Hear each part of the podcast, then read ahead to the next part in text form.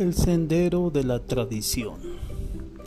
Un día un becerro tuvo que atravesar un bosque virgen para volver a su pastura.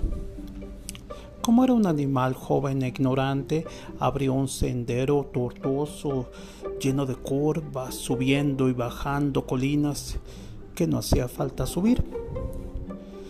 Al día siguiente, un perro que pasaba por ahí usó ese mismo sendero para atravesar el bosque.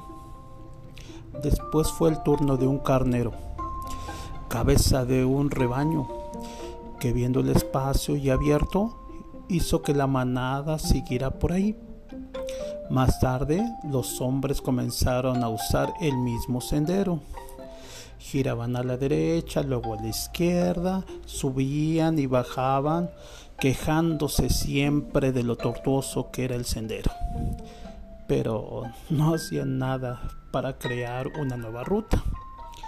Después de tanto uso, el sendero se convirtió en un amplio camino donde los pobres animales se cansaban bajo pesadas cargas.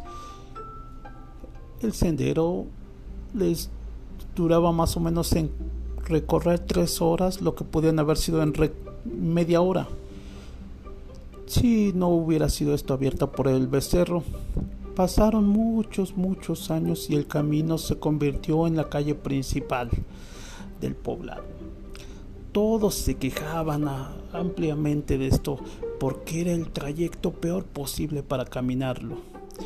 Mientras tanto el viejo bosque se reía de todos ellos. Ja, ja, ja, Como esos humanos tienen la tendencia a seguir unos a otros como ciegos un camino que ya está hecho, sin preguntarse nunca si esa es la mejor opción que tienen.